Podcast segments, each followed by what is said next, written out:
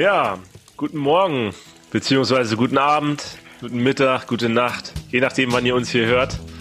Wir machen heute, äh, wir grüßen euch alle Abwasserhelden da draußen und wir machen heute die erste äh, Frühmorgensaufzeichnung. Das ist echt eine Premiere, ne? Ja, guten Morgen an alle. Das haben wir bis jetzt noch nicht gemacht und äh, alles, was heute schief läuft, liegt daran, dass wir noch nichts getrunken haben, noch keinen Kaffee, beziehungsweise ich habe jetzt gerade meinen ersten Kaffee hier in der Hand. Ich auch Ähm, übrigens. Guck mal, was bei mir draufsteht. I love Football. Hey, I love Football. I love Football too. Obwohl, naja, meine Buccaneers haben letzte Woche wieder verloren.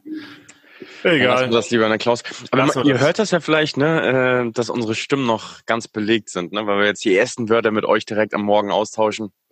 Ähm, das hört man bei Klaus besonders. Ich bin halt schon ein bisschen länger wach, ne, Klaus? Ich bin halt ein Producer. Hm, okay, Nein, Quatsch. okay, okay, okay. Uncalled Aber for, ey, ich aber- unterhalte mich einfach mit mir selber, weißt? Deswegen ist meine Stimme schon geölt. Alles klar. Fühlst du, führst du nachts so viele Selbstgespräche, okay? Ja, okay. absolut. Nee, ich hab ich habe mal, gut ich hab mal eine andere Frage wegen, wegen Nachts- nachts träumen, nachts schlafen und so weiter. Ne? Ähm, kennst du diese, es gibt immer so einen Schlafwandler, der auf manchen Häusern draufsteht. Ist das eigentlich ein Symbol, dass es da, dass da Schlafwandler wohnen? Hast du das schon mal gesehen? Auf dem Haus so eine, nie. so Hä? eine, so eine Figuren? Ich habe noch nie das gesehen, dass auf dem Haus ein Schlafwandler steht. Doch, das ist so, so wie so ein, du kennst ja auch einen, einen Gockel, der oben drauf steht, ne, bei manchen Häusern, oder? Ja. Und da gibt's auch manchmal so eine Schlafwandler, die dann so stehen. Oh, das muss ich jetzt mal kurz sagen, ne? Gockel, wo du sagst, ne? Wir haben hier so einen neuen Toni. Ich weiß nicht, wer keine Kinder hat, kennt das. So eine kleine Box, wo du so oben so eine Figur draufstehst und dann spielt die ein Lied ab. Ist auf der Figur gespeichert, ne? Und das neueste Lied ist immer, und das Hähnchen macht Kikerikiki jeden Morgen schon ganz früh. Und das ist jetzt voll mein, mein äh, Ohrwurm. Oh, ey, jeden Morgen. Lisa stellt das immer auf diesen Toni drauf und dann ist der Morgen, geht der Morgen los, ne? Das ist so schlecht. Das Ja, ist so schlecht, aber naja, so ist es manchmal. Aber vielleicht könnt ihr euch, könnt ihr uns da vielleicht mal ein Feedback geben, ne, ob äh, das wirklich Schlafwandler sind dann, die da wohnen. Ich poste mal ein Bild, falls ich mal sowas wieder sehe. Ja, poste mal ein Wenn ich- wenn ich das-. Also ich habe es noch nie gesehen. Wenn Aber ich jetzt daran vorbeifahre, mache ich ein eine. Vollbremsung und mache ein Foto. Daniel, Feedback ist ein gutes Stichwort.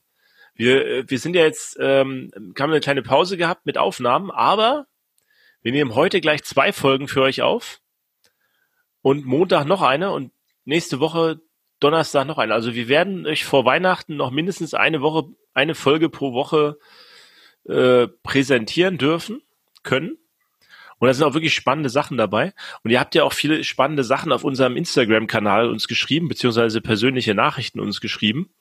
Und das war wieder echt motivierend. Also wir haben jetzt, wir haben jetzt übrigens, äh, Daniel, wir haben jetzt 230, fast 230 Follower. 228 Follower. Und ähm, ja, da kamen viele äh, positive Nachrichten. Hey, wir hören euch äh, ständig. Äh, und ähm, mal, die Stadtentwässerung Dresden folgt uns jetzt übrigens. Cool. Daniel, Ich habe mal, ich hab mal auf die Zahlen geguckt, ne? Ich bin ja so ein, Zahl, so ein Zahlenmensch auch nebenbei vielleicht ein bisschen. Und ähm, unsere Zuhörer, also wir wachsen, ne? Wir sind jetzt mittlerweile ungefähr bei 130, 140 Zuhörern pro Woche. Das ist echt schon, also uns überrascht das immer mehr, ne? Auch wenn das natürlich irgendwie ein Randbereich, ein Themenbereich ist, der nicht so populär ist wie die ganzen gängigen Podcasts wie gemischtes Hack oder sowas. Da werden wir auch nie hinkommen. Das ist auch nicht unser Ziel. Aber wir sind schon stolz darauf, ne? Mit uns oder mit der Community äh, zu wachsen, ne? auch gerade hier in diesem Bereich und da auch junge Leute, auch ältere Leute. vor. Ja, Da okay. liest du was vor. Äh, pass auf, ein, einer hat uns geschrieben, der, der es jetzt ist, der wird es wissen, hat geschrieben, hey, danke, hab mich durch euch noch einmal mehr animiert geführt, doch was zum Thema Social Media zu machen. Bin Hörer erster Stunde und habe es leider durch Meisterschule und andere Dinge vernachlässigt. Höre gerade alle Folgen nach. Perfekt neben der Arbeit bei der Schlammentwässerung oder daheim auf der Baustelle.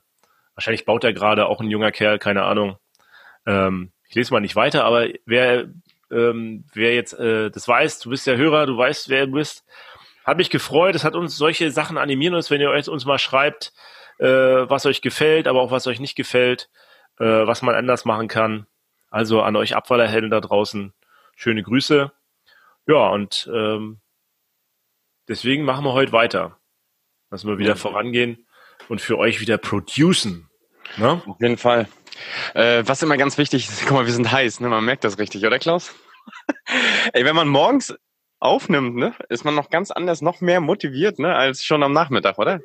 Das ist so, man mehr motiviert als als sowieso schon. Daniel ist ein richtiger Motivationsbolzen. Wir haben auch gerade noch, wir haben gerade noch was, was äh, müssen so ein bisschen Cross Promotion machen. Wir haben gerade noch für die DWA die Mitgliederumfrage ausgefüllt. Also äh, wer alles von euch DWA-Mitglied ist, macht es, schreibt da rein knallharte Kritik an die DWA, aber auch Lob kann man auch reinschreiben.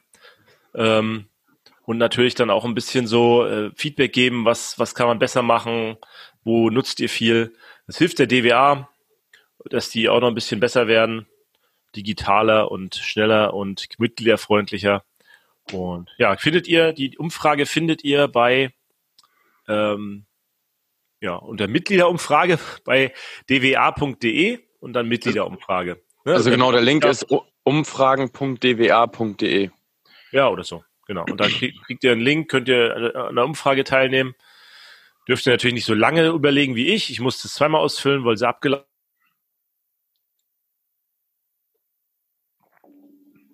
Jetzt ist von Klaus das Internet weg. Jetzt ein Standbild, jetzt ist er wieder da. Ah, ich war kurz weg, okay. Ja. Also du musstest ja. sie zweimal ausfüllen, danach bist du stehen geblieben. Genau, so wie jetzt auch mein Internet kurz. Ja, erzähl das doch alles nochmal zweimal. ja, ja, nee, lieber nicht. Ähm, also hilft, äh, füllt das mal mit aus. Und ja, dann können wir auch heute mal zum Thema kommen. Daniel, was haben wir heute für ein Thema? Erzähl mal. Ähm, ja, wir begrüßen gleich einen Gast. Der kommt mit dazu. Der ist auch ein Frühaufsteher, so wie es scheint. Ne? Das ist der Deckelkalle, richtig? Genau. Also ich hatte ja vorhin schon gesagt, die Stadtentwässerung Dresden folgt uns. Und ähm, da hatte ich mit denen kurz geschrieben, hey, cool, dass ihr auch dabei seid, was eine Ehre, dass ihr uns folgt und so bei Instagram. Und dann hat eine Anja, ich, hat uns dann zurückgeschrieben von der Stadtentwässerung, ähm, ja, Mensch, wir haben euch gerade entdeckt und so. Und, dann, äh, und wir sind ja auch ganz stolz bei Instagram auf unseren Deckelkalle, ne? Und dann habe ich habe ich einfach gesagt, ja, ach so, wer ist denn das? Und dann habe ich mich erinnert an einen äh, Kollegen dort, den Daniel Kalweit, äh, den kannte ich schon so flüchtig. Und habe ich einfach mal geguckt, der hat 1200 Follower und sogar wir folgen ihm sogar und äh, ich selber auch, weil der postet immer so Bilder von Schachdeckeln bei Instagram. Und äh, da habe ich ihn einfach mal angeschrieben und gefragt, ob er das auch wirklich ist, was ich dachte, dass er ist. Und ob er nicht mehr bei uns auftreten will und uns über Schachdeckel sprechen will. Ja, das machen wir heute dann jetzt. Cool. Ähm, allgemein so, äh, Klaus, vielleicht kannst du mal erzählen, hatten wir schon das Thema, äh, also was, was haben wir eigentlich jetzt in der Kategorie Abwasser einfach geklärt? Schacht? Schacht, das unbekannte Wesen. Ich fand die Überschrift, die habe ich mal irgendwo gelesen, die fand ich irgendwie beeindruckend. Ne?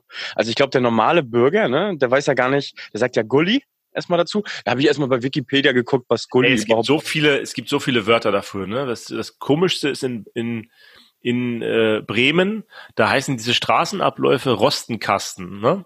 Rostenkasten? Mhm. Auf jeden Fall habe ich Gully mal gegoogelt und habe dann einfach bei Wikipedia reingeschaut. Ich sage euch mal die drei Einträge, die da stehen. Gully.com, Internetportal, keine Ahnung, was das ist. Gully, es gibt ein Gully als Ort, Dorf in der Republik Dagestan, Russland. Also Grüße raus nach Gully. Ähm, und dann, okay. noch, dann gibt es noch einen französischen äh, Fernsehsender, der auch Gully heißt. Ja, ich kenne Gully eigentlich. Das erste Mal, als ich mit Gully konfrontiert wurde, war das Gullivers Reisen, aber das ist wahrscheinlich was anderes. Mhm. Ähm. Naja, okay. Äh, Daniel, brechen wir das ab und holen wir unseren Gast dazu, oder? Na klar. Ja, also jetzt haben wir unseren, unseren Gast äh, für heute dabei. Äh, ich hatte ja schon erzählt, äh, Deckelkalle haben wir uns eingeladen und haben dann erstmal rausgefunden, wer das ist. Äh, und zwar ist das der Daniel Kallweit von der Dresdner Stadtentwässerung. Äh, Daniel, vielleicht stellst du dich einfach kurz mal vor und wie wir, wie wir vielleicht so zusammengekommen sind und äh, ja, was so dein Thema ist. Ja, guten Morgen. Ähm, doch etwas Morgen. zeitig heute. Wahrscheinlich der zeitigste Podcast von euch, den er bisher gemacht hat. So sieht's aus. Ja, also ich habe mir schon fast vom Namen her vorgestellt. Also ich bin seit 1997 bei der Stadtentwässerung Dresden. Habe da als Kanalarbeiter angefangen damals. Ganz klassische Lehre, drei Jahre. Und bin dann ähm, über einige Jahre im Netz, in, in, in der Netztätigkeit dann, äh, waren immer höhere Aufgaben rangeführt worden und habe mich dann irgendwann auch entschlossen, dass das nicht das Ende der Fahnenstange ist, sondern dass ich mich nochmal auf die Schulbank setze zum Studium. Dann nochmal Wasserfern- Entsorgungstechnik studiert und bin dann seit 2006 als Bauleiter wieder eingestellt worden bei der Stadtentwässerung. Mache so ganz klassische Kanalbaumaßnahmen, Straßentiefbaumaßnahmen, das ganz klassische Tagesgeschäft und wie gesagt, mein Streckenpferd, was sich so ein bisschen herauskristallisiert hat, ist so die, die Schachtdeckelsanierung im Haupt- und Bundesstraßenbereich im gesamten Stadtgebiet. Mhm. Das heißt, äh, ja, Daniel? Aber mal eine Frage, ne? Wie alt bist du jetzt eigentlich? Weil du, also du wirkst jetzt nicht so, als wenn du schon Ende 30 bist. Also du müsstest ja jetzt nach der Historie Ende 30 sein. Du wirkst ja, weiß ich nicht, wie, du wirkst ja jünger als ich und Klaus, ne? Entweder weil du das früh aufstehen gewohnt bist. Erzähl doch mal, wie alt du bist vielleicht. Ich habe jetzt ganz frisch eine Vier davor stehen. Ach wirklich? Ja, meinen herzlichsten Glückwunsch noch. Das ist ja krass. Ja, sorry. Ich, du, ich sehe so aus, aber ich bin noch nicht 40, aber. ja, aber das, das halt, ich habe mir schon, ich habe mir schon so ein bisschen das gedacht, weil du hattest ja auch gesagt, dass du unseren, unseren beider Chef kennst, den Axel Bohatsch. Mhm. Den kennst du wahrscheinlich schon länger, als ich bei, bei Unitechnics jetzt bin. Okay. Und wir haben uns so nebenbei schon mal ähm, am Rande schon mal gesehen. Also vom Gesicht her bist du mir ein Begriff und ich habe ich hab dich auch schon mal auf so eine auf du hältst ja auch so Vorträge über Schachdeckel und das ist ja genau. wirklich ein, so ein Leidenschaftsthema für dich, ne? Wo du sagst, ähm, ja, da bist du hast du dich rein spezialisiert, ne? Ja, die, die Vorträge, das habe ich so diese Leidenschaft habe ich in Berlin beim Studium entdeckt und im klassischen Kanalbau gibt es eigentlich nicht mehr so diese klassischen Verlegefehler, so die es früher gab. Das, ist, das läuft alles super. Es gibt zwei Themen, die, wo man bei Abnahmen wirklich genau hinschauen muss. Das ist der fachgerechte Anschluss an den Kanal. Stutzen zu kurz, zu lang, einragend etc. Falsches, falsches Material gewählt. Äh, und das andere leidige Thema ist nach vier, fünf Jahren Gewährleistungsende, dass die Schachtdeckel dem Verkehrsbelastung nicht mehr standhalten. Das sind eigentlich so die, die, wichtigsten Dinge im Kanalbau. Es gibt noch viele andere Dinge, auf man hinschauen muss, aber das läuft in der Regel eigentlich alles ganz gut. Aber die zwei Dinge sind nach wie vor so die Hauptprobleme, wenn die Gewährleistung abgelaufen ist. Jetzt bleiben wir mal kurz bei deinem Job bei der Stadtentwässerung. Also du bist quasi Bau, Bauleiter und, und hast da auch noch ein Team unter dir oder, oder wie läuft das? Bist fährst dann als fährst also dann raus, wenn eine Baustelle ist und oder wie läuft das genau? Wir haben einmal eine große Investabteilung, die ja nur für Kanalneubau zuständig ist und wir sind, ich bin in so einem drei oder mittlerweile ein Vierer-Team.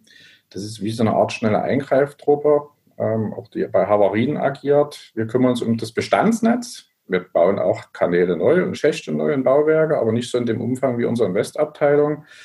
Ähm, wir kümmern uns, also zum Beispiel, wenn irgendwo ein Deckschichtwechsel ist, dann tun wir ja nicht jedes Mal unseren Kanal neu bauen, sondern dann müssen die Bauwerke angepasst werden, dann sind kleine Reparaturen durchzuführen, Stützen, mal eine Haltung auszuwechseln. Ähm, oder mal eine Endstreckenverlängerung, zwei, drei Haltungen neu zu bauen. Das ist so unser Tagesgeschäft.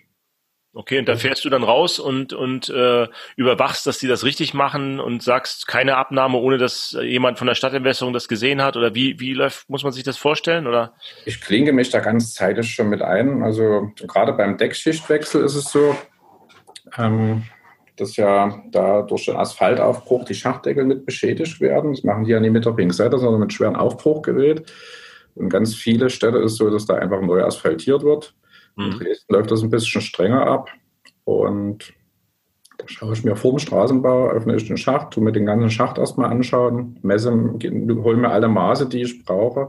Dann setze ich mich mit dem Planer in Verbindung, hole mir die künftigen Deckelhöhen und dann fange ich an, das Bauwerk an die neue Höhe anzupassen oder umzubauen. Das heißt, es werden neue Schachtringe eingebaut oder, oder komplett der Konus runter, neuer Konus drauf? Genau. Oder, wir, haben, wir haben eines der ältesten Netze mit von Deutschland und die, das sind viele Schächte, die nie den heutigen Normen entsprechen. Die sind alle noch tiptop vom Zustand her. Wenn sie nicht tiptop sind, dann werden sie erneuert. Aber diese historischen Maße mit den heutigen Bauteilen anzupassen, das ist manchmal eine ganz schöne Herausforderung. Und nochmal zu unserem Team. Wir sind so ein Vier-Mann-Team. Der eine ist für die Liner-Sanierung zuständig, der andere für die offene Bauweise am Kanal. Mein Spezialgebiet sind wirklich die Schächte Sonderbauwerke. Und dann haben wir noch einen vierten Kollegen für die Anschlusskanäle. Mhm, okay. Also es hört man ja immer wieder, dass, äh, dass das Probleme macht im, im ähm, Kanalbau, wenn man da nicht richtig drauf achtet, äh, ja, was man da gebaut bekommt äh, und seine Baufirmen dort nicht äh, an der, an der äh, also wirklich auch äh, nah bei sich hat sozusagen und keine Fachleute dort hat, dass man dann, also ich kenne zum Beispiel bei Schachdeckeln das so dieses äh, ich bin ja viel in Bayern und Baden-Württemberg unterwegs. Weiß nicht, wie das in, das in kleineren Gemeinden, da hat man halt nicht so jemanden wie dich, der es überwacht. Mhm. Und dann, dann habe ich nur gehört immer, dass man zum Beispiel diese Regulierung von Schachdeckeln, da, also es wird ja dann gebaut, das Bauwerk, ne? Und dann wird der Schachdeckel auf irgendwie, also wird die neue Straßendecke drauf gemacht, Deckschichtwechsel hast du das gerade genannt. Dann muss ja die, der Schachdeckel auf die Straßenebene angehoben werden oder, oder gesenkt werden, ne? Und da wird dann oft so, werden so oft so Keile untergelegt und dann, äh, ja, dann macht man den Schachdeckel dann auf und dann legen die immer noch drin, dieses Provisorium. Also das sehe ich ganz oft. So, cool. Da sprichst du gerade ein ganz, ganz heikles Thema an, das mit diesen Holzkeilen. gibt auch Fliesenstückchen, Betonkrümel, Kieselsteine. Ich habe da auch schon Fahrradschläuche und was weiß ich nicht. Also ich habe alles gesehen, mit was man eine Schachtabdeckung auf Höhe bringen kann. Aber gerade wegen den Holzkeilen äh, hat man schon die Staatsanwaltschaft im Büro. Das heißt, weil was passiert dann, wenn jetzt da ein Holzkeil benutzt wird oder was ist daran schlimm? Das ist so die alte Generation, die das so bis in den 90er Jahren noch betrieben hat. Ähm, und die haben das nie anders gelernt. Ich habe mir auch mal die, die Mühe gemacht, mal in den Ausbildungsstätten, den Ausbildungen über die Schuhe, äh, über die Schulter zu schauen. Ähm, bei den Tiefbauern, bei den Pflasterern äh, und bin ich mal hin zu den Ausbildern, da haben die gerade eine Schachtabdeckung gesetzt unter schön drumherum gepflastert, absolut top. Und dann habe ich gesagt, mach mal bitte den Deckel auf. Und der war natürlich nur in Sand eingedreht. Bin ich dann zu dem Ausbilder hin, wo eigentlich alle Straßenbauer hier in der Region durchlaufen. Also, wenn du die nur in Sand eindreht, so lernen die das nie. Ja, das kostet uns jedes Mal 80, 90 Euro, hier so einen Deckel neu zu besorgen. Das können wir nicht machen, aber mhm. das, das funktioniert nicht so. Ne? Weil schlafen alle durch. Das muss, es gibt nirgendwo in Deutschland dieses Thema bei einer Ausbildung, dass der Schacht wie der, wie der Schachtdeckel fachgerecht gesetzt wird. Gibt es keinen Beruf. Nehmen wir beim Tiefbau ist das mit dabei. Das ist ja krass. Das ist ja vielleicht, eigentlich. Dann? Vielleicht kannst du einmal für die jüngeren Zuhörer, die vielleicht nicht wissen, wie so ein Schachtdeckel gesetzt wird, einfach mal erklären, wie das, wie das vonstatten geht. Wenn, ähm, man muss, man muss das noch ein bisschen weiterspinnen. Äh, ich würde das sogar eher, dass man erstmal, für was für einen Anwendungsfall wählt man die Schachtabdeckung aus. Es gibt ja Hersteller, die haben in einem Katalog 300, 400 Schachtabdeckungen im Sortiment. Was wählt man da aus für welchen Anwendungsfall? Das ist so ähnlich wie der, wie der Schuh. Äh, wenn ich jetzt, wenn ich jetzt, äh, Daniel hat tausend Schuhe zu Hause vielleicht im Schrank. Ich weiß ja nicht, ob er so Schuhliebling ist. Aber es ist so ähnlich wie, das ist ja das Einzige, was der Bürger wirklich sieht von unserem Kanal, ne? Das also ist, ja wirklich so. Oder? Das hast du ganz gut erkannt. Ähm, jeder hat ja auf seinem Arbeitsweg irgendwo so eine Tretmine liegen, die ihn schon seit Jahren stört, wo er durchholpert oder nachts nicht schlafen kann, weil es Lärmgeräusche verursacht. Ähm, das ist das, was der Bürger sieht. Mehr sieht er nicht vom Kanalnetz. Und wenn das einen schlechten Eindruck macht, dann wirft das auch eine schlechte Schicht auf das ganze Unternehmen. Hm. Das ist tatsächlich so. Das ist, ist ein Stück weit Öffentlichkeitsarbeit, was du da betreibst, ne? Wahrscheinlich, ja. Ich habe übrigens deinen, deinen Chef mal angesprochen, ob er Deckelkalle kennt. Nur jetzt so zwischendurch, weil du so Öffentlichkeitsarbeit sagst, ne? Die Anja von euch, die kann, ich weiß nicht, ob du jetzt rausgefunden hast, wer Anja ist. Schöne Grüße ja, Anja, wenn ja, du ich zu bedanken, dass mein Wecker um vier geklingelt, äh, kurz, nach vier geklingelt hat. Hast du dich hoffentlich bedankt bei ihr und nicht geschimpft? Ja, auch ausgiebig. Die empfehle ich für eine Tagung mit 600 Zuschauern. Da kann sie sich schon freuen drauf. nee, aber äh, nur, mal, nur mal zur Info, also dein Chef wusste nicht, wer Deckelkalle ist. Äh, und dann haben wir das, haben wir das gezeigt in der Runde mal, wer, was du da machst. Und da waren die alle ganz schön beeindruckt, was da so bei Instagram, ah, 1000 Follower. Die wussten natürlich nicht, ob das viel ist oder wenig ist, aber die haben die Bilder mal so angeschaut und ah, das wussten wir ja auch noch nicht. Okay.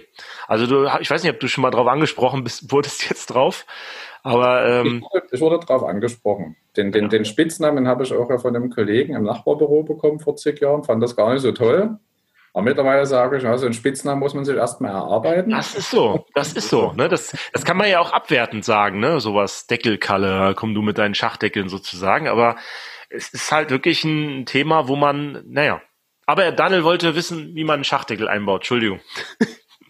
Es geht erstmal darum, dass man überhaupt, wie gesagt, ich komme nochmal auf den vorgehenden Punkt zurück, was, was, was wählt man?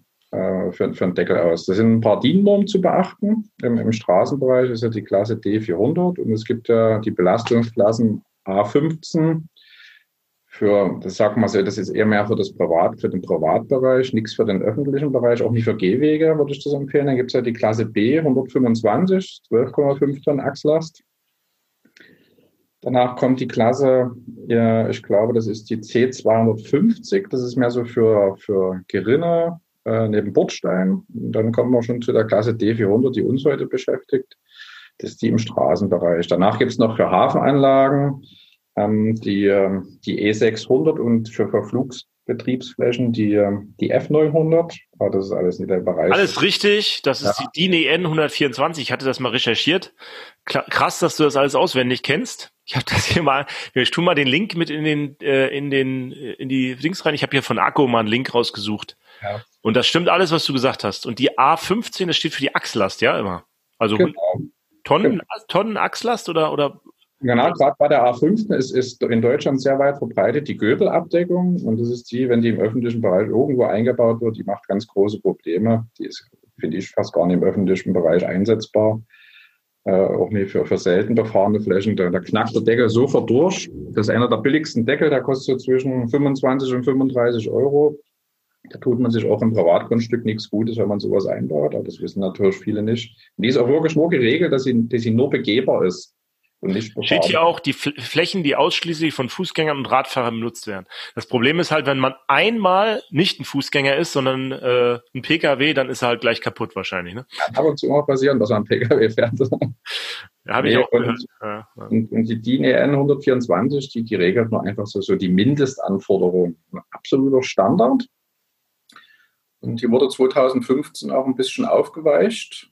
Äh, hat ja zu Unmut in der Branche geführt und da wurden halt noch, da gibt es noch die, die, ähm, die zusätzlichen Normen, zum Beispiel die DIN 1229, da wird die Masse geregelt des Schachtdeckels, das ist, dass der mindestens so 87,7 Kilo wiegt. Krass, das weißt du ja alles auswendig. Stimmt, steht hier und, auch. Und die DIN 19584, das sind nochmal genauere Regeln festgelegt, dass zum Beispiel der Rahmen und der Deckel so ungefähr 176 Kilo wiegen muss und, und äh, dass jeder Hersteller auch die Deckel untereinander tauschen kann, gerade im Havariefall. Da kann man sich nicht nur von einem bestimmten Hersteller eine, Schach, eine Schachtdeckelart hinlegen. Das muss alles untereinander austauschbar sein. In der Praxis ist es dann nicht immer ganz so perfekt. Da steht immer 5 mm über oder so, wenn man dann einen anderen Hersteller nimmt. An der Regel passt das schon. Und ganz wichtig ist für uns eigentlich das RAL, das RAL-Gütezeichen. Oh Gott, wie heißt es gleich nochmal? Ähm, den Augenblick. Das RAL-Gütezeichen 692 ähm, das, das hat nochmal ganz spezielle Anforderungen an, an so Sicherheitsanforderungen. Zum Beispiel in der DIN EN 124 ist zum Beispiel das mit dem Frost-Haushaltswechsel bei Betonabdeckungen nicht geregelt. Da gibt es keine, keine Richtwert, wo man sich daran halten kann. Äh, die, die dämpfende Einlage, wie weit die sich verformen darf beim Überfahren, ist nie geregelt und ganz so viele Kleinigkeiten. Ich bin nicht mehr so der Paragraphenreiter, wie ich vielleicht früher war zu meinen Anfangszeiten. Das wenn man sich nur daran festhält, da kommt man auch nie weiter. Aber das sind so zumindest Dinge, die man bei, bei einer Auswahl einer, einer Schachtabdeckung mit, mit beachten sollte. Und dann geht es schon los. Aber es ist krass, wie viel da wirklich, wie viel da wirklich geregelt ist und, und was an so einer, so einem banalen Teil wie so einer Schachtabdeckung, wie man denkt, so als, als Laie, doch auch äh, wichtig ist zu beachten, ne? Das ist richtig, ja. Wie sind bei euch die Regelungen? Welche Schachdeckel äh, setzt ihr wo ein? Also wir haben die, die A15-Klasse bei uns, also unserem internen Regelwerk vollständig entfernt. Wir sind wirklich nur die B-Klasse und, und die D-Klasse ist bei uns, D und D, ja. bei uns angewandt, nichts anderes mehr. Und dort aber auch keine Deckel mit Scharniere zum Aufklappen. Es muss eine doppelte Einlage, also eine Gummieinlage im Deckel und im Rahmen sein. Das verhindert den zeitlichen Verschleiß. Und manchmal halten ja Deckel wirklich sehr lange, wenn sie fachgerecht gesetzt sind. Aber dann tut sich der Deckel in den Rahmen einarbeiten, weil die Gummieinlage verschleißt ist. Kein Mensch kann das selber wechseln. Das wird mit Maschinen reingepresst oder mit speziellen Klebern gemacht. Da stellt man sich nie auf die Straße und wechselt dann die, die Gummieinlage. Das ist viel zu aufwendig und zu langwierig. Da wechselt man mal den Deckel. Aber wenn der Rahmen an sich verschlissen ist, wird er immer zu tief bleiben. Mhm. Okay, jetzt, wie setzen wir einen Deckel? Ähm, ja, also es gibt die zwei Arten von Schachtabdeckung, die die selbst nevieren oder Einwalz bauen, die wirklich nur an der Deckschicht aufgelegt werden und dann von der Walze festgefahren werden. Die habe ich seit, sagen wir mal, drei Jahren in Dresden verboten. Wir haben davon tausende Stück eingebaut. Es gibt erstens kaum noch Unternehmen, die diese fachgerecht setzen können. Die, gerade auch die Split-Mastix-Belege, also mit so einer Elferkörnung in der Deckschicht, die machen mit diesen Abdeckungen Probleme. Ist eine gute Sache gewesen, halten auch, wenn sie fachgerecht eingebaut sind, deutlich länger als diese ganzen klassischen Standarddeckel. Äh, aber da ist ganz viel zu beachten. Man muss sie mit jeder Asphaltschicht mitnehmen und neu verdichten. Das macht schon kaum eine Firma. Da muss man spezielle ähm, Einbauhilfen verwenden. Jeder Hersteller hat einen anderen Durchmesser. Das ist alles eine Katastrophe. Das kannst du dem Polier auf der Baustelle nicht zumuten. Dass der, der weiß ja nicht, was er bekommt. In jeder Stadt hat er eine andere Macke mit ihren Kanaldeckeln, eine andere Richtlinien. Und dort ist das Problem, am Ende der Lebenszeit fängt irgendwann mal an, auch die Deckschicht zu reißen. Und da diese Schachtabdeckung nur in der Deckschicht ist, kommt die irgendwann mal. Und wenn eine einwalzbare Schachtabdeckung locker wird oder sich ablöst von der Deckschicht, dann ist sofort Gefahrenverzug. Mhm. Und überall, wo das in Dresden der Fall ist, dann entsteht entweder schon das Straßentiefbeamt vor Ort oder die Polizei sperrt ab. Du musst sofort anfangen mit Sanieren. So ein klassischer Deckel, der 2-3 Zentimeter absackt, der, der an Mörtel gesetzt wurde, da kannst du dir ein bisschen mehr Zeit lassen. Mhm. Dann gibt es die ganz klassischen Deckel, die in Vergussmörtel gesetzt werden. Ähm, Dort, wie gesagt, werden, werden, wird der Schacht mit dem Ausgleichsring auf Höhe gesetzt. Äh, die, äh, die, die Ausgleichsringe sind dazu da, den Deckel nochmal, äh, das Schachtbauwerk ist ja an sich ein starkes Bauwerk, was man nie auf den letzten Millimeter bis Oberkante Straße anpassen kann. Da gibt es die Ausgleichsringe. Die sind mit einer großen Schwachstelle. Ich sage immer, das ist Betonmüll, weil die, die Ringe dazu, die sind keine große Qualität. Und jede Mörtelfuge unterm Deckel ist wieder eine Schwachstelle. Und der Deckel muss halt in, in, in einen sehr hochwertigen Fokusmörtel gesetzt werden. So ein Sack kann manchmal bis zu 35 Euro kosten. Wenn du da vier, fünf Sack brauchst pro Schachtdeckel, dann ist das schon ein Kostenfaktor.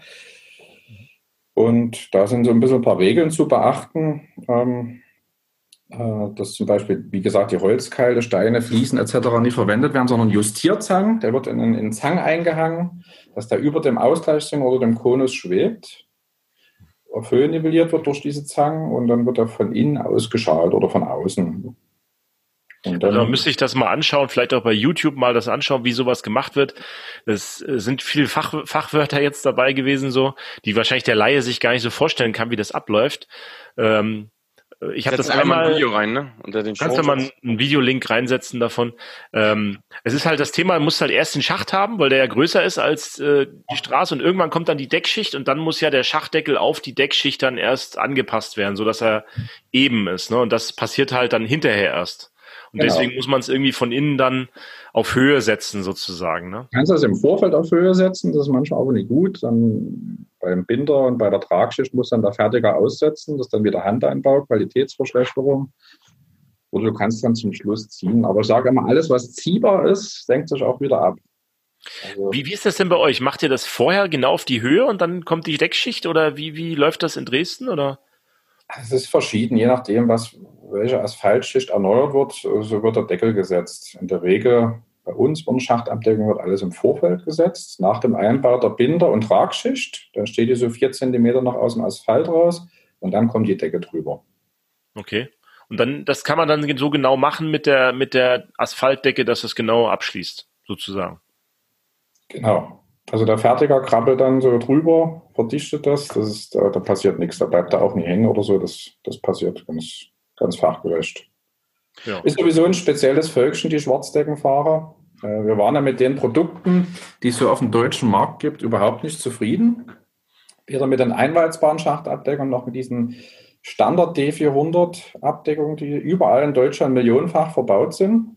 Und ich habe relativ schnell erkannt, dann ab 2006, als ich das Thema betreut habe, dass uns die Deckel hier in Dresden um die Ohren fliegen und egal in welche Stadt ich komme, mich begrüßt nie als erstes die Sehenswürdigkeit der Stadt, sondern irgendwo in zu tiefer Kanaldecke. Also, das, das, kann nicht sein. Irgendwas ist ja vom Konstruktionsprinzip schon verkehrt von diesen Schachtdeckeln. Ne? Das sind ja, die sind ja aus den so 70er Jahren wurden die so langsam entwickelt, die Norm und diese, diese Deckel, die man heute überall in den Straßen sieht. Das finde ich, mein Bauchgefühl hat mir gesagt, das ist ein Konstruktionsfehler. Das sind ja solche zylindrischen Rahmen, glatt, und wunderbar im Asphaltbau nach oben zu ziehen und zu untergießen. Aber so eine Vergussmörtelfuge hält auch nicht ewig.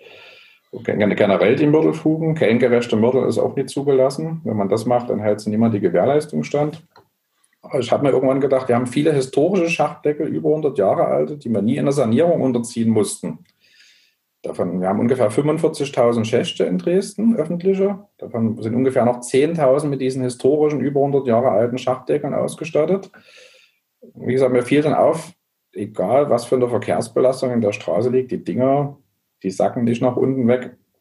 Irgendwann habe ich mich, mir dann mal die Originalbaupläne von diesen Schachtabdeckungen besorgt. Ich habe gesagt, warum bauen wir nicht einfach solche Schachtabdeckungen nach?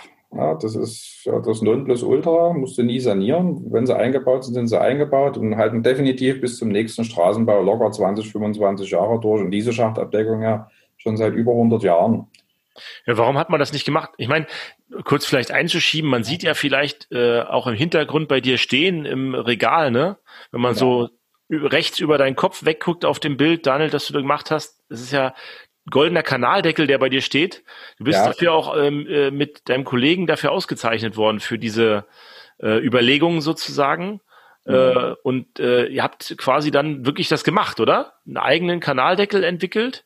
Also unser, unser, unsere Vorgesetzten haben, haben, geben uns ja wirklich diesen Spielraum, da auch mal, mal abseits vom Tagesgeschäft mit, mit Themen sich zu beschäftigen, die einen vielleicht voranbringen. Da bin ich auch ganz dankbar. Das ist ja nicht überall so.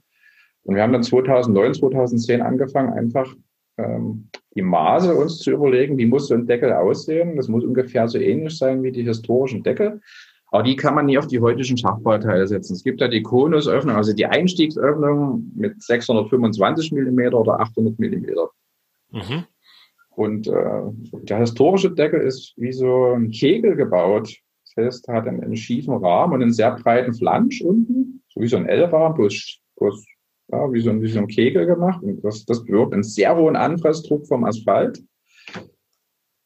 Ja, wenn wir von den 600er Öffnungen konisch nach oben gegangen wären, da wären die Deckel so klein geworden, dass wir nicht mehr hätten einsteigen können. Das wollten wir natürlich nicht. Also haben wir uns dann entschieden für die 800er Konen, für die 800er Einstiegsöffnung. Wenn man dann von da aus konisch nach oben geht, hat man einen ganz klassischen 600er Deckel, wie man ihn heutzutage auch vorfindet.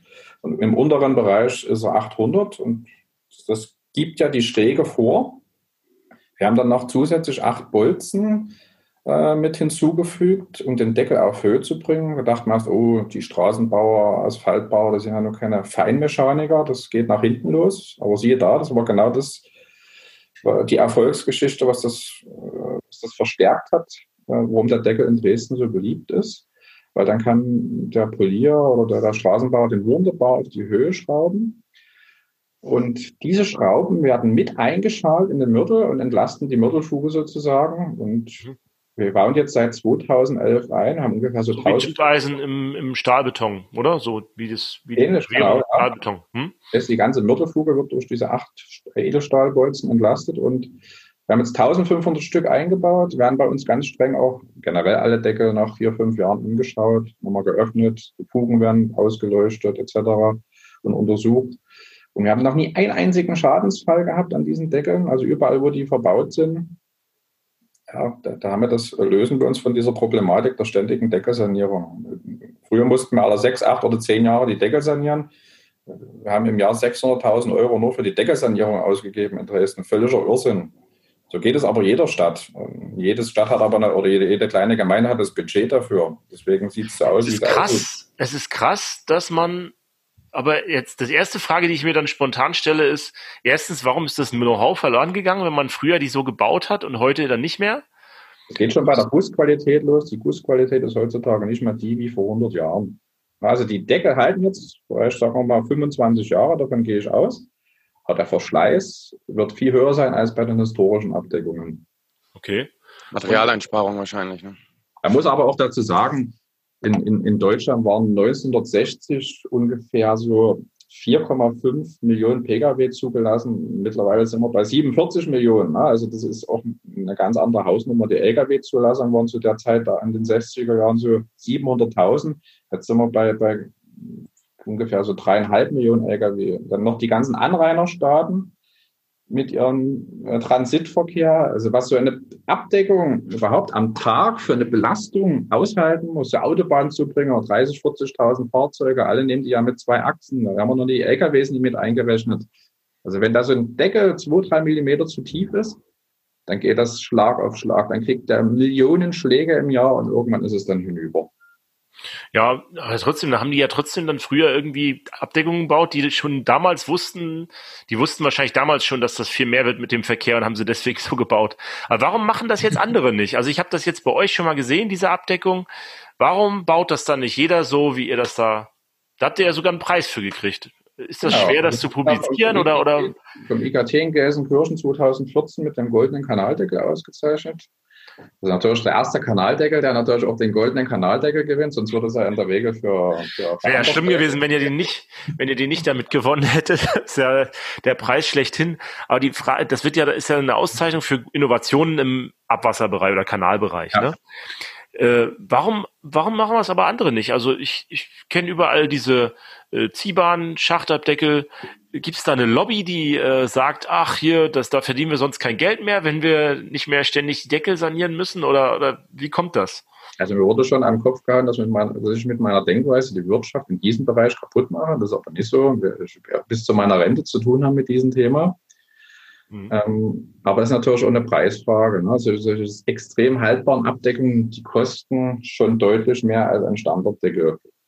Ja, sag doch mal, was kostet so eine normale Begu? Also Begu heißt ja Betongussabdeckung und im Vergleich zu diesem Stachel. Die sind so im Bereich von 150 bis 200 Euro. Ein Vollgussdeckel kostet so um die 300 Euro und unsere Abdeckung kostet nochmal 200 Euro mehr. Wenn du da so 40 Schächte im Straßenbau hast in deiner Baustelle, dann ist das schon mal ein Kostenfaktor. Aber ich finde, ich gebe lieber die 200 Euro mehr aus und habe dann aber bis zum nächsten Straßenbau Ruhe, weil schon alleine mit, mit der ersten Sanierung ist das Geld ja futsch, was ich da eingespart habe.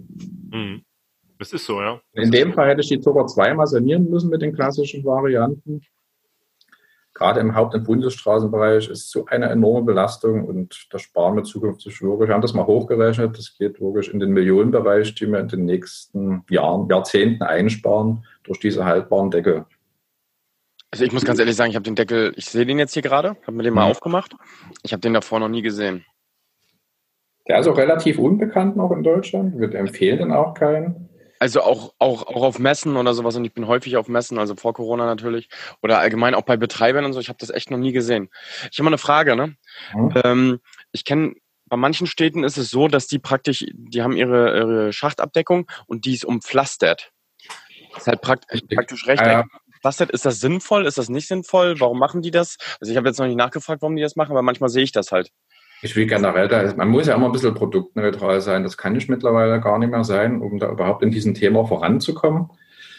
Ähm, aber ich finde es einen unfassbaren Aufwand. Jede Fuge muss da mit Heißbeton vergossen werden. Es ist schwer zu handeln.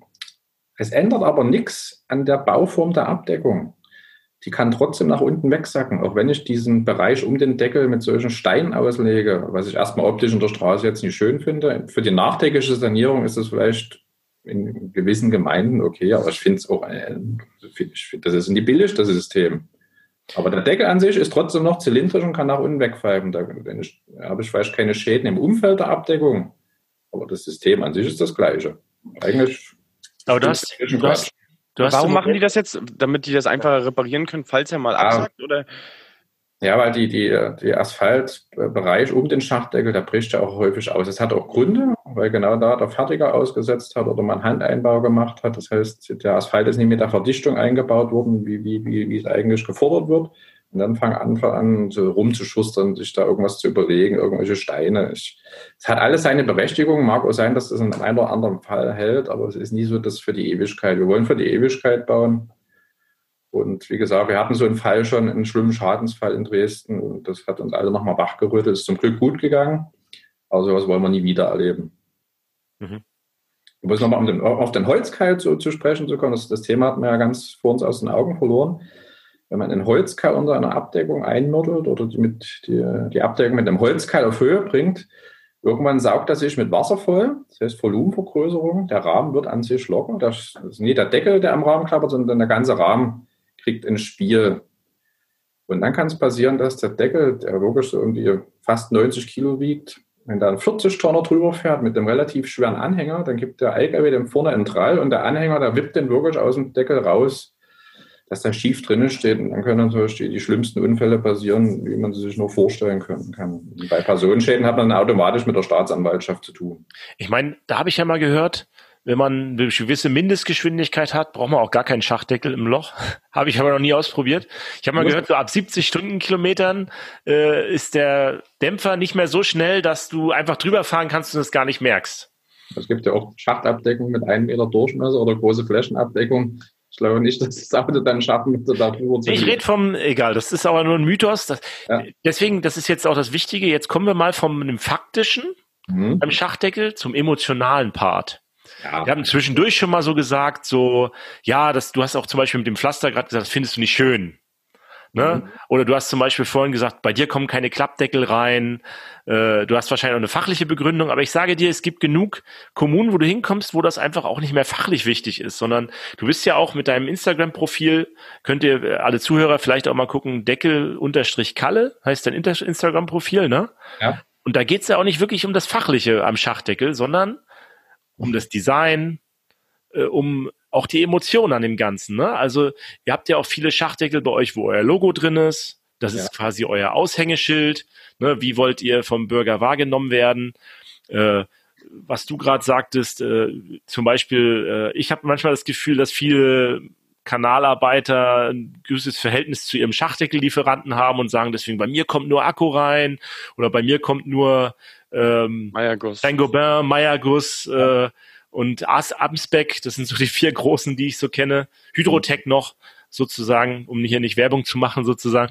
Und das habe ich manchmal auch das Gefühl, dass es da auch nicht so sehr um die fachlichen, sondern auch um das, um das Emotionale am Schachdeckel geht. Wie ist das bei dir so? Die Bürgersche Region, da ist wirklich nur der eine Hersteller. Aber das ist ja dann eine Art Monopolstellung, das dürfen wir nicht. Wir müssen alle Hersteller gleich beachten ist natürlich unser Deckel, der wird dann nur von einem Hersteller hergestellt, das ist ein bisschen schwierig, aber es gibt auch nichts Vergleichbares auf dem Markt, was da jetzt irgendwie, also es gibt schon jemanden, der den in etwa nachgebaut hat, ja, da gab es schnell schon eine Kopie, aber das ist jetzt nicht die Qualität, äh, wie wir, wie bei dem einen Hersteller, wo wir das herstellen lassen. Aber man, man muss alle Hersteller gleich behandeln. Die sind ja, sind ja alle irgendwo nach gleichen Normen und Regelwerken hergestellt. Aber es ist, ist schwierig, da, da, da alle gleich zu behandeln. Da bin ich auch ganz ehrlich, aber es gibt hier und da auch kleine Nuancen, die man beachten muss. Aber um nochmal auf, auf, auf die Wappendeckel zurückzukommen, wir haben halt den klassischen Wappendeckel mit dem Stadtwappen von Dresden.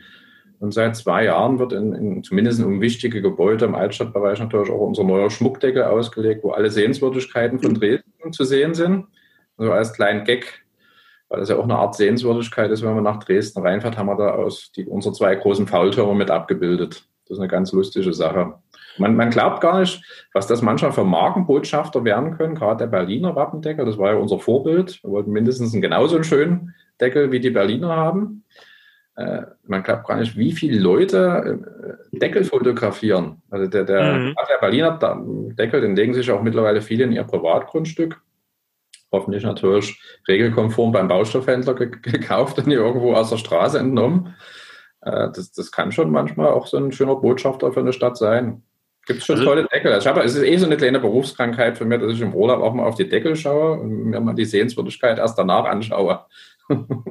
Das fällt mir aber auch auf. Ich gucke auch im Ausland immer drauf und da fallen dann ja ganz, ganz spezielle Sachen so auf. Ne? Also was mir zum Beispiel auffällt, was man in Deutschland vielleicht nicht so weiß, ist, diesen Begu-Deckel gibt's nur in Deutschland.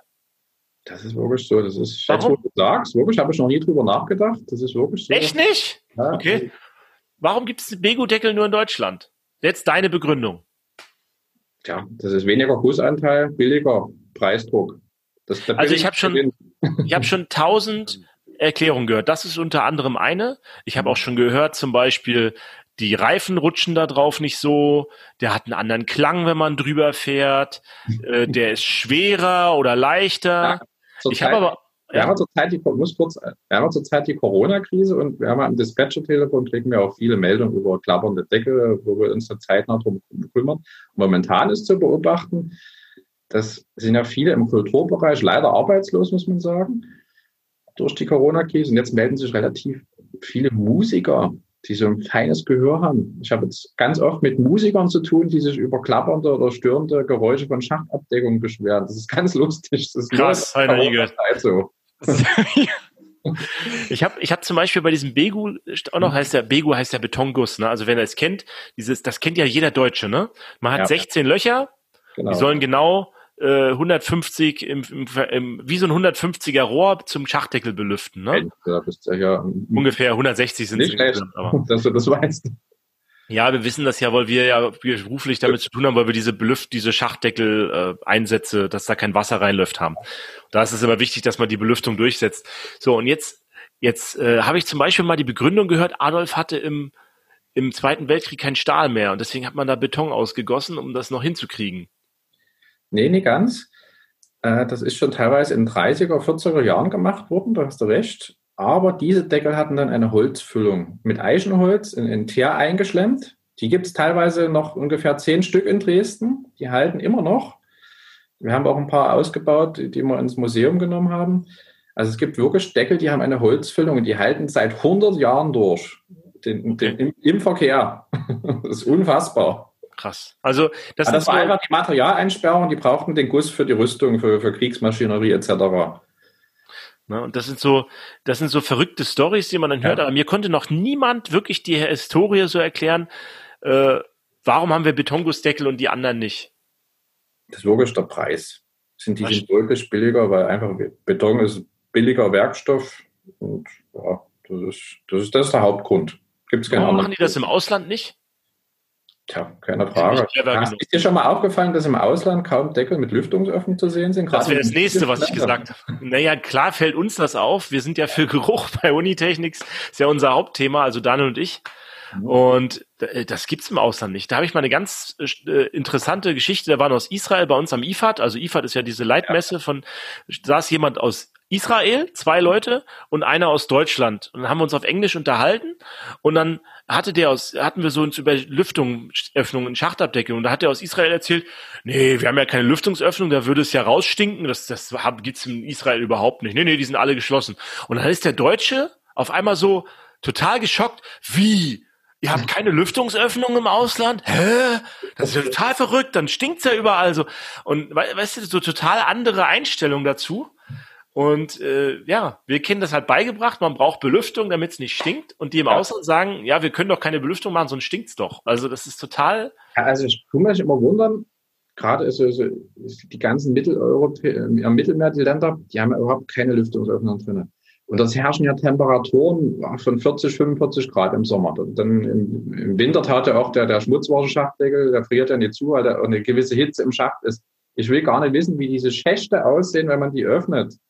Also, schlimm, schlimm. müssen ja Kanalbegehung, Inspektionen durchgeführt werden. Wenn du dann nie eine Belüftung hast, du kommst ja um in dem Kanal da unten. Und dann muss ja alles auch korrodiert sein. Also keine Ahnung, was für ein Zustand die Netze sind. Wahrscheinlich macht sich da keiner Gedanken. Ich bin also, ein Fan von geschlossenen Abdeckungen. Ich war da schon mal in Spanien dazu. Es sieht wirklich an manchen Stellen schlimm aus, aber in den Innenstädten ist es eigentlich gar nicht so schlimm. Wahrscheinlich. Die Feuchtigkeit macht gar nicht so viel aus, aber es gibt Bereiche äh, da, wo Wasser länger steht und so äh, mhm. in Spanien, wo das schlimm ist. Was die Spanier halt nicht so viel machen, ist das Wasser durch die Gegend zu pumpen. Da gibt es nicht so viele Druckleitungen, die haben nur Erhöhungsstationen. Das bauen die von vornherein gar nicht so oft, also Druckleitungen, so weiter, was wir hier viel haben in Deutschland. Ja, dafür gibt es ja dann den Biofilter, den wir dann bevorzugt. Also bevor wir einen geschlossenen Deckel einlegen, tun wir natürlich einen Biofilter einbauen, weil dann immer noch ein bisschen die Belüftung gewährleistet ist vielleicht nicht mehr so 100 Prozent. Könnt ihr dazu als Experten was sagen, wieso die Belüftung ist von dem Schacht mit so einem Biofilter, der Durchsatz? Was ist so, äh, ja, wir können dazu was sagen, aber die Belüftung ist natürlich eingeschränkt. Es gibt da ja Tests auch vom IKT, wo du diesen mhm. goldenen Kanaldeckel, das ist ja ein Zubehör, den man anstatt von so einem Schmutzfänger da drunter setzt. Und die äh, Restentlüftung ist vielleicht noch 50 Prozent. Man hat so ein Trade-off. Ne? Umso mehr du filterst, umso eher hast du natürlich äh, einen Filterwiderstand und äh, ja, so viel Luft. Aber, aber es ist noch die Gelüft, also es ist nicht so, dass der Schacht so schwitzt durch den Filter, ist immer so mein Bauchgefühl. Es ist, es ist äh, an vielen Stellen hilft das besser, als einen verschlossenen Deckel draufzubauen, ja. Obwohl die auch nicht ganz dicht werden, ne? Also eine, so eine mineralische Beschichtung oder Kunststoffauskleidung von so einem Schacht dann, wenn das dann mal alles hinüberkorrodiert ist, die ist nie ohne vom, vom Preis her. Da ist, hat man nichts gewonnen, wenn man einen geschlossenen Deckel einbaut. Mhm. Also das ist auf jeden Fall was, was viele Kommunen nutzen, da so eine äh, Schachtfilter reinzusetzen. Ihr habt ja auch ein paar im Einsatz wahrscheinlich, gerade wo das mal hier der, an der Frauenkirche, bei euch ist das ja auch manchmal ein Problem, dann Fettabscheider und so weiter. Aber im ländlichen, also im ländlichen Raum ist es auf jeden Fall so, dass die Schächte immer nur noch korrosionsbeständig saniert werden. Ne? Ja. Und es nützt auch nichts, gerade wir haben ja nur einen, einen 70-prozentigen Anteil vom Mischwassernetz in Dresden, der Rest ist ja ein Trennsystem, Regen und Schmutz. Äh, dann nützt auch nichts, wenn man da einen geschlossenen Deckel einbaut, dann riecht es links und rechts so eine Straßeneinläufen raus. Das bringt ja dann auch null Punkte. Ja, wie ist denn das? Wie lange machst du jetzt eigentlich schon deinen Instagram-Kanal? Um da vielleicht nochmal drauf zu kommen. Ähm, wir haben ja jetzt viel fachlich und so gesprochen. Du bist ja quasi da auch äh, schon unterwegs. Wir ja. machen das ja erst seit wir jetzt einem Jahr. Äh, wir haben 226, 228 Follower jetzt schon, die uns da irgendwie folgen äh, und äh, angucken, was wir da so posten. Ja. Du hast ja quasi über 1000 schon. Was können wir von dir lernen? was können wir von dir lernen? Und äh, du machst ja jeden Tag, postest du, glaube ich, einen neuen Schachdeckel, ne? Oder wie kommst du zu deinen Inhalten? Also ich mache das jetzt seit anderthalb Jahren und ich bin selber überrascht, was das für eine Resonanz hat und was ich da so verrückte Sachen überhaupt schon entdeckt habe, die schon meinen Horizont erweitert haben. Also ich habe das, das ist ein Hobby von mir. Ich hätte nie gedacht, dass ich mal ansatzweise mehr als 50 oder 100 Leute dafür interessieren. Mittlerweile gehe ich jetzt langsam auf die 1800 zu ich mache da gar nichts viel dafür. Also ich, ich, ich also die 80 Prozent der Deckel, die ich da hochgeladen habe, ich habe einfach nur eine Plattform gesucht, wo ich meine ganze Sammlung mal zeigen kann oder für, für mich mal äh, in Erinnerung holen kann, weil im Computer verschwindet sie. Und ich habe dann mhm. irgendwann nicht für Instagram entschieden, um da die Deckel einfach hochzuladen. Also dass es so eine Resonanz hat, hätte ich nie im Leben erwartet. Und jeden Tag, machst du dann jeden Tag einen neuen Deckel? Kann man das bei dir so sagen oder nee, wie ist das? Das schaffe ich mittlerweile nicht mehr. Auch durch Corona kann man ja auch nicht mehr reisen. Kommt man kaum in andere Orte. Das heißt, ich, ich muss mich mit dem zufrieden geben, was ich so in Dresden finde. Finde ich aber tatsächlich immer noch was Neues, aber auch nicht jeden Tag. Was ich jeden Tag mache, ist, dass ich mir von einem anderen Profil, ich bin ja nie alleine mit diesem Hobby, das musste ich ja auch erst mal lernen. Ich dachte, ich bin da ein Exot, aber es gibt da schon eine ganze Menge weltweit, die dasselbe Hobby haben gerade in Japan, Wahnsinn, was da abgeht. Also die ganze Bevölkerung äh, gefühlt tut da die Deckel fotografieren, die da auch wunderschön aussehen. Also irgendwann Aber in Japan sind die richtig so mit Mosaiken ausgelegt, die Schachdeckel, habe ich gesehen, ne? Voll farbig gestaltet, aber nicht nur um wichtige Gebäude, sondern flächendeckend sieht das da so toll aus. Die mhm. haben teilweise ihre Stadtgeschichte damit nachgeschrieben. Nee, ich, ich tue vielleicht so einmal in der Woche oder alle zwei Wochen mal einen Deckel hochladen, den ich für gut befinde. Und mittlerweile kriege ich auch hier und da mal äh, Deckel zugeschickt, wo ich vielleicht sonst nie in meinem Leben hinkommen würde. Wenn die besonders schön sind, dann übernehme ich die natürlich auch gerne. Ich habe zum Beispiel einen Deckel fotografiert. Ich war ja, das ist, wo du vorhin sagtest, wir gucken zuerst die Schachdeckel an. Ne? Ich war im Vatikan Wahnsinn, ja, der fehlt mir noch. Den schicke ich dir zu. Den habe ich, den habe ich, äh, ich kenne den Herrn Behrendt von der Stadt Erfurt, der sammelt übrigens auch Schachdeckel, ne? Und dem schicke ich immer welche zu, wenn ich welche habe. Aber mache ich jetzt bei dir auch. Und dann war ich im Vatikan. Mittig von oben und ohne Füße. ja, muss ich mal gucken, wie der aussieht. Ich habe schon ein paar Bilder davon gemacht. musst du schneiden. Jedenfalls, man denkt ja, oh, ich gucke mir die ganzen Michelangelo-Figuren an. Nee, was mache ich? Ich gucke nach unten und fotografiere den Schachdeckel. Ne? Einen goldenen, einen goldenen Schachdeckel haben die da im Boden. Ne? Und ich denke dann schon gleich an diese Bücher hier, äh, Sakrileg und so, wo du denkst, da unten sind die Katakomben, wo, wenn man das, ne, wenn man so immer hört, so gibt's ja die Bücher, wo dann denkst, da sind die ganzen alten Päpste so vergraben und dann denkt man, was ist da unten alles so? Also das fand ich total spannend und meine Frau hat halt gedacht, hä, warum fotografierst du jetzt seinen Schachdeckel? So ähnlich wäre auch immer angeschaut. ich kenne also, das. Du bist nicht allein mit deinem Problem.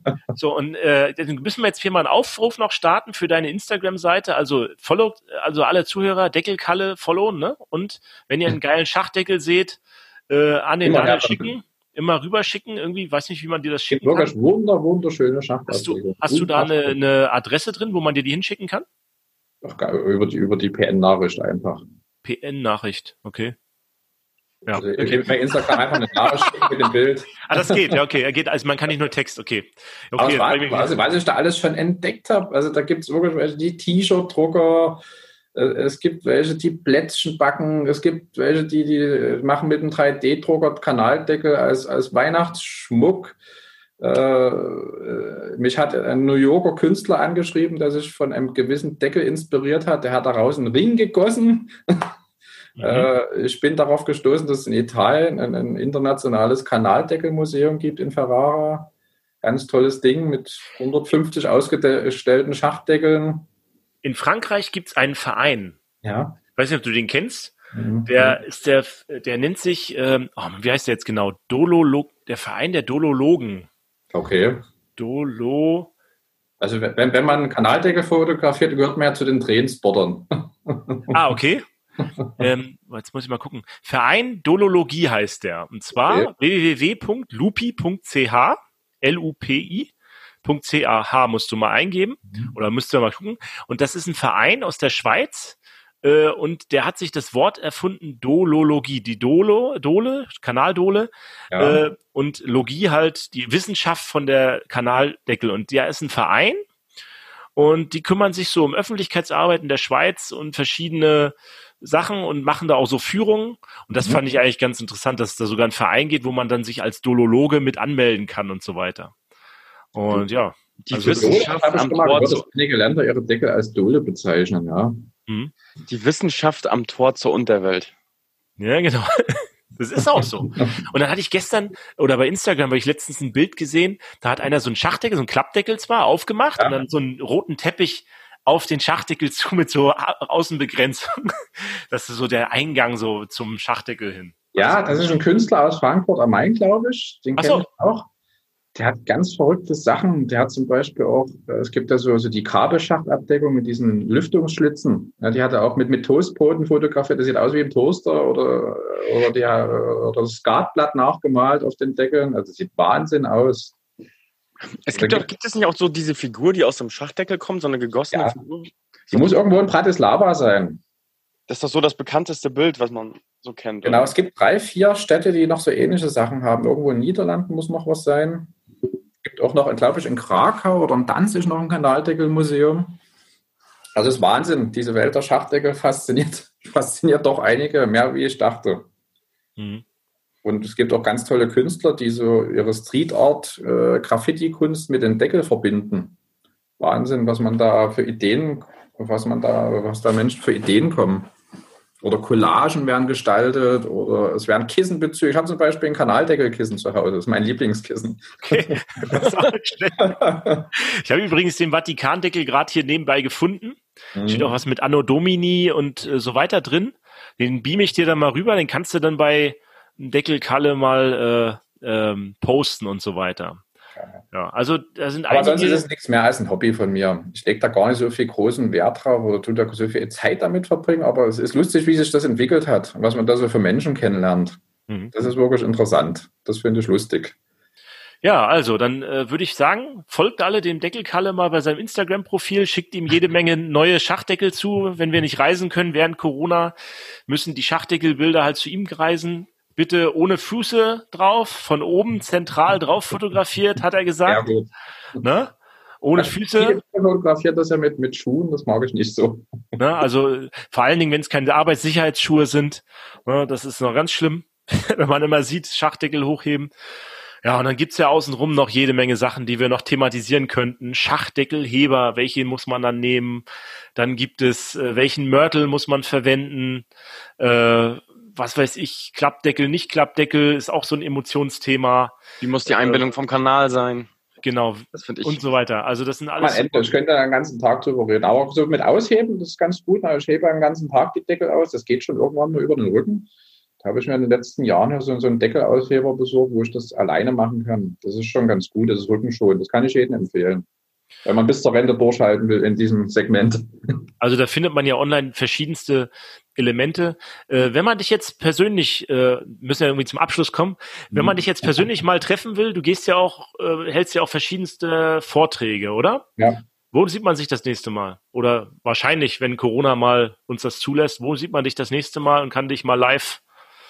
Na, live, live zumindest, ja, die, die ersten Webinare habe ich auch schon abgehalten. Das nächste Mal ist auch bei den Göttinger, Göttinger Abwassertagen. Das ist äh, wann? Jetzt nächste geplant zumindest. Ich glaube im Februar irgendwann. Das genaue Datum weiß ich jetzt auch nicht aus dem Kopf. Die Anfrage ist ganz frisch erst reingekommen. Göttinger Abwassertage, ich gebe es mal ein hier. Auf alle Fälle ist Wahnsinn. Die Resonanz manchmal nach solchen Vorträgen ist gigantisch. Also das, da kriege ich so viele E-Mails oder Anrufe. Also 23. ist 24. Februar. Wirklich ein Thema, was viele beschäftigt. Naja, das ist halt das Einzige, was uns, was wirklich der Bürger sieht und das wollen wir, das ist wie, wie unser An Anschauungssystem und jetzt scha- schauen wir mal, wenn ihr, wenn ihr irgendwas dazu beizutragen habt, äh, schreibt uns hinterher in die Kommentare. Ähm, Daniel, hast du noch eine Frage? Ich habe noch eigentlich so viele Fragen, aber wir haben schon äh, sehr, sehr viel Zeit jetzt äh, verbracht. Ich wollte euch auch nicht unterbrechen, weil ihr so gut im Flow wart. irre. Das ist echt unglaublich. Wir haben Ja. nur an der Oberfläche von diesem Thema gekratzt. Und es war halt denk nicht schon- uninteressant. Ne? Es war Ich nicht schon, man muss eigentlich nochmal eine, eine, eine Folge, eine, eine Anschlussfolge irgendwann machen, Daniel. Da müssen wir uns nochmal austauschen, was wir dann, äh, wo wir ins, ins Spezielle gehen. Wenn euch irgendwie ein Thema beim Schachdeckel äh, noch näher interessiert, schreibt uns das doch mal in die Kommentare rein unter der Folge oder uns auf unserem Instagram-Channel, wo wir sagen, da muss man mal tiefer drauf eingehen. Oder vielleicht sagt ihr auch der Daniel, das ist alles Quatsch, ich nehme nur Klappdeckel bei mir. Oder äh, bei mir Mauer alles zu. Ich, ich mache alles zu oder Schachdeckellüftung interessiert mich nicht oder wie auch immer. Schreibt das doch einfach mal rein, ja. Wir würden uns über ein paar Kommentare freuen. Der Daniel bei sich auf dem Instagram-Channel auch. Ja, und dann würde ich doch sagen. Hast du noch was, Daniel, ähm, was du den Zuhörern mitgeben möchtest? Äh, scheuen Sie sich nicht, wenn Sie irgendwo einen so tiefen Deckel zum Beispiel in Dresden sind, melden Sie den uns einfach. Bei 45.000 Deckeln kann man nicht überall seine Augen haben. Einfach anrufen, er wird zeitnah repariert. Wo rufe ich an? Bei unserem, unserem Dispatcher-Telefon oder, oder über die E-Mail, über die, über die Homepage Stadtentwässerung Dresden. Findet man da einfach, ja. Und dann sagt genau. man hier, Deckel, Straße sowieso ist zu tief. Genau.